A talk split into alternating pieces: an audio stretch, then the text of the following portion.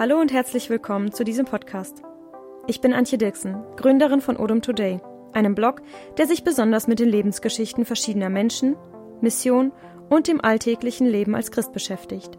Mein Ziel ist es, dir durch diese Geschichten und Themen das Herz des Vaters näher zu bringen und dich in deinem geistlichen Wachstum zu unterstützen. Hallo und herzlich willkommen zu einer neuen Folge. Ich bin froh, dass du heute wieder dabei bist und habe dieses Mal fünf Tipps für deine stille Zeit mitgebracht. Ihr könnt diesen Artikel wie einige andere, die ich jetzt auf dem Podcast aufnehme, auch im Blog lesen. Ich verlinke die dann immer unten in der Beschreibung. Aber für einige ist es einfach leichter, es zu hören. Und ich glaube, es sind auch nicht immer dieselben Leute, die hören und lesen. Deswegen, genau, stille Zeit ist mir in letzter Zeit nochmal sehr wichtig geworden oder wird mir immer wieder mm, wichtiger und wichtiger über die letzten Jahre.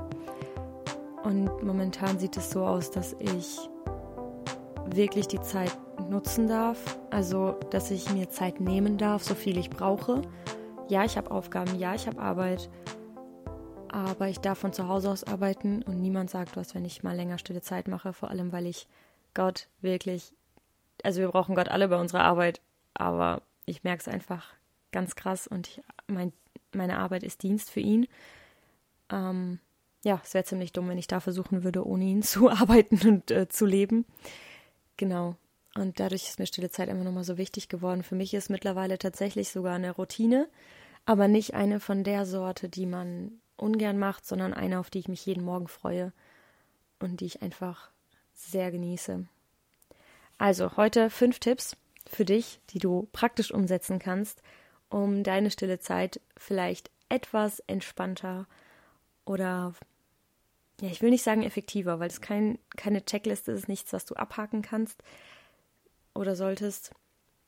Ja, wo du deine stille Zeit vielleicht einfach ein bisschen bewusster machen kannst, fokussierter machen kannst, ohne dich so schnell ablenken zu lassen.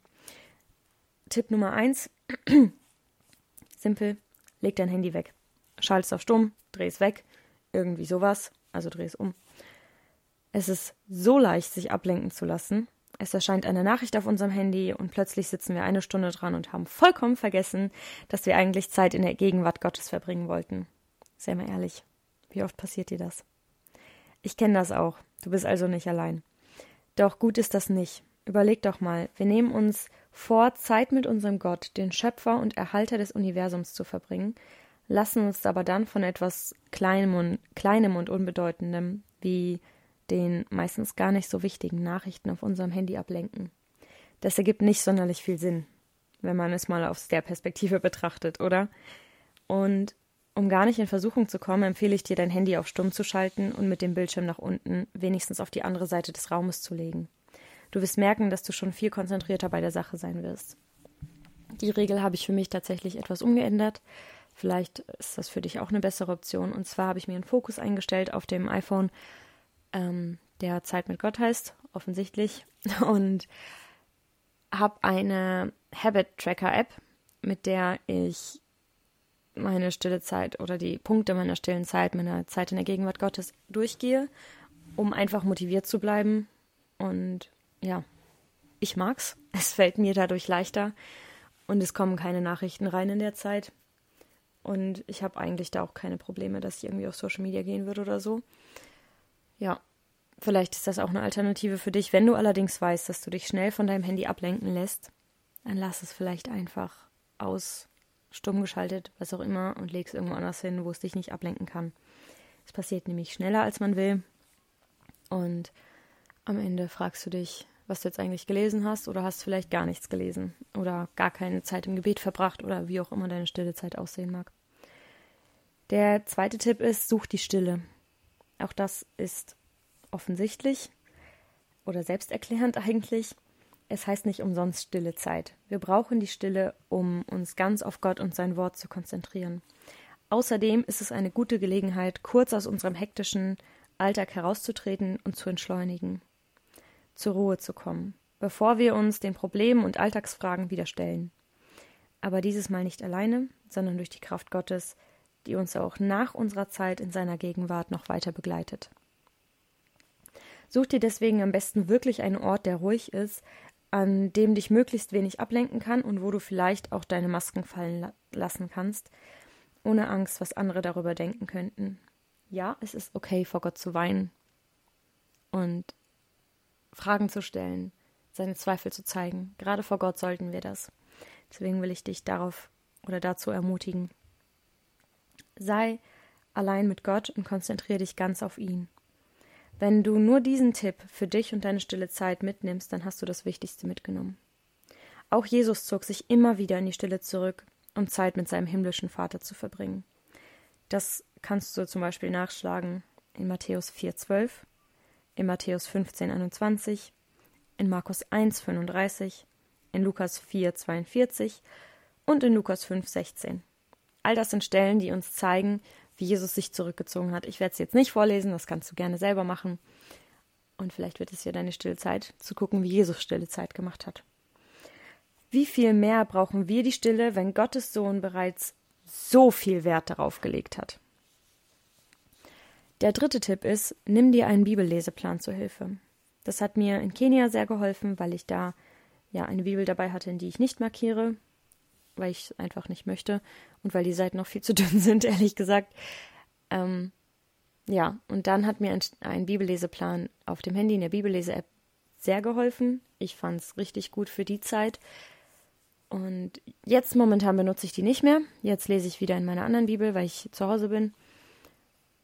Aber so zwischendurch ist es echt gut, mit einem Bibelleseplan durchzugehen, gerade wenn es irgendwelche bestimmten Themen gibt, die einen beschäftigen oder so.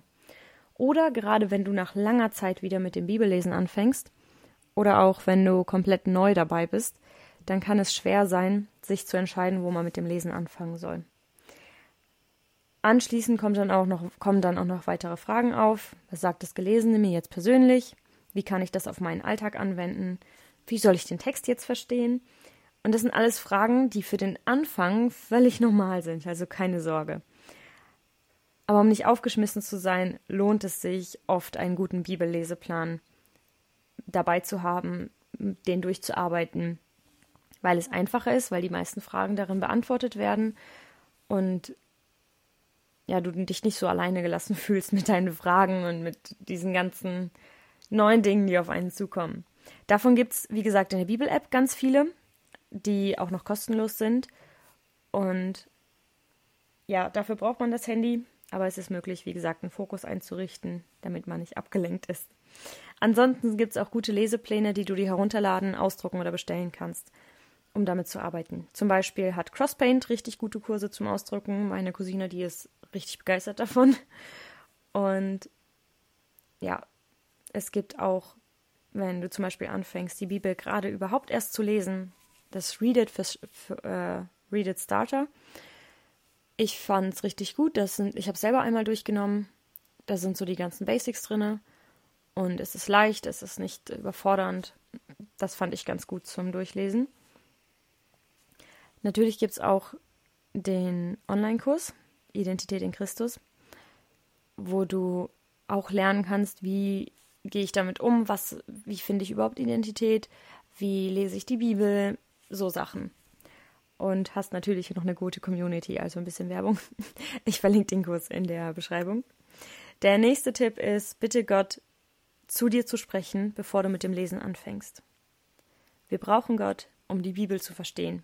Es ist sein Wort. Ich glaube, der, der uns die Bibel am besten erklären kann, ist Gott, weil es sein Wort ist.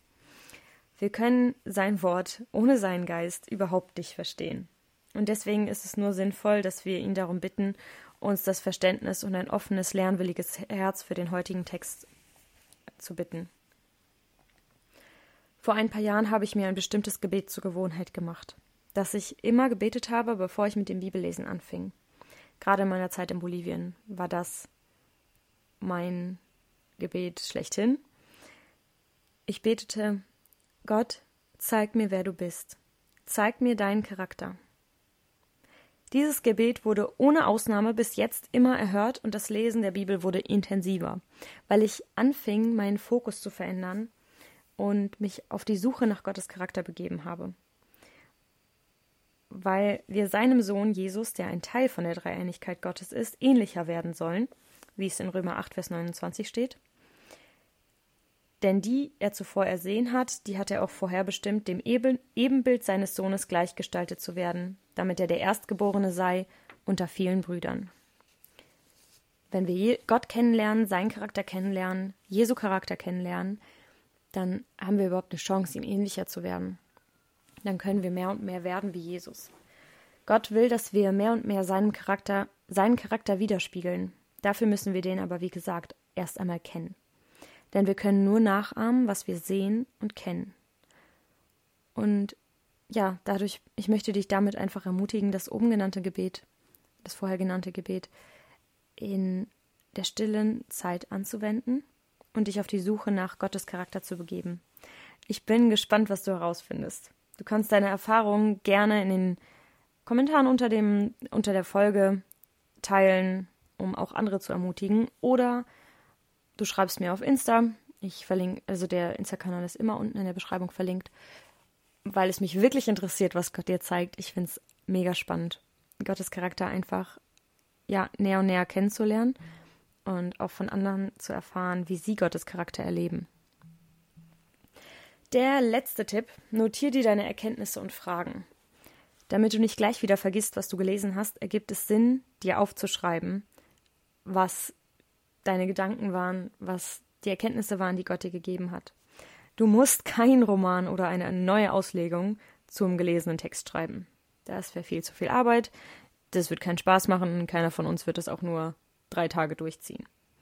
Es reicht völlig, wenn du dir einfach deine Gedanken und Erkenntnisse sowie Fragen aufschreibst, damit du es länger behältst und tiefer darüber nachdenken kannst. Das Aufschreiben bewahrt dich davor, die stille Zeit einfach schnell abzuhaken, weil es dich etwas verlangsamt und zum Nachdenken bewegt.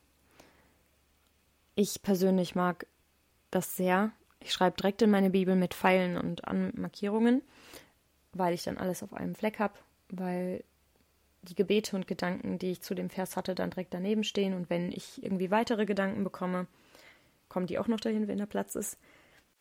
Wenn du eine Vorlage dafür brauchst, dann kannst du dir gerne die kostenlose PDF herunterladen, die es auf der Website gibt, unter Ressourcen oder auch unter der Beschreibung verlinkt wird. Also keine Sorge, findest die ganz leicht. Die eignet sich gut zum Ausdrucken oder einfach auf, äh, zum Runterladen auf dem Tablet. Ich habe die eine Zeit lang sehr gerne benutzt. Und wenn es dir hilft, kannst du die, wie gesagt, gerne herunterladen, entweder bei Ressourcen auf der Website oder unter, diesem, unter dieser Folge als Link.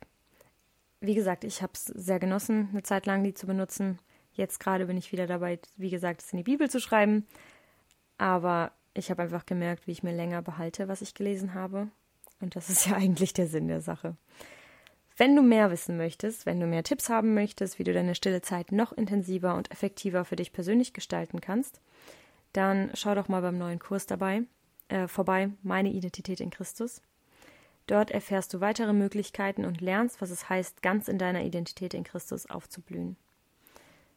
Wieder ein wenig Werbung für den Kurs. Ähm, ich hoffe einfach, dass du wachsen kannst, dass du deine stille Zeit wirklich genießen kannst und dass du dich vor allem darauf konzentrieren kannst, Gemeinschaft mit Gott zu verbringen. Du musst keine Punkte abhacken, du musst auch diese ganzen Tipps nicht für deine stille Zeit irgendwie anwenden, wenn sie dir nicht helfen. Wenn sie dir helfen, freue ich mich, kannst du mich gerne wissen lassen. Wenn du andere Tipps hast, kannst du mich das auch gerne wissen lassen. Wie gesagt, entweder als Kommentar oder ähm, auf meinem Insta-Kanal. Und ja, ich würde mich einfach da freuen, in den Austausch zu kommen. Aber wie gesagt, stille Zeit ist deine persönliche äh, Gemeinschaft, deine persönliche Zeit mit Gott. Und die darfst du auch persönlich und individuell gestalten. Das Wichtigste, der wichtigste Tipp von allen ist einfach, genieß die Zeit in Gottes Gegenwart und komm überhaupt erstmal in Gottes Gegenwart.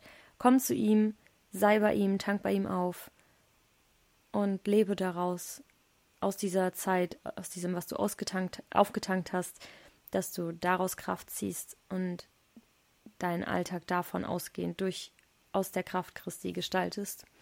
Das wünsche ich dir, da bete ich für und wünsche dir noch eine schöne Restwoche. Hoffe, dass du, wie gesagt, ein paar Tipps anwenden kannst, dass du einfach deine Zeit in der Gegenwart Gottes genießen kannst.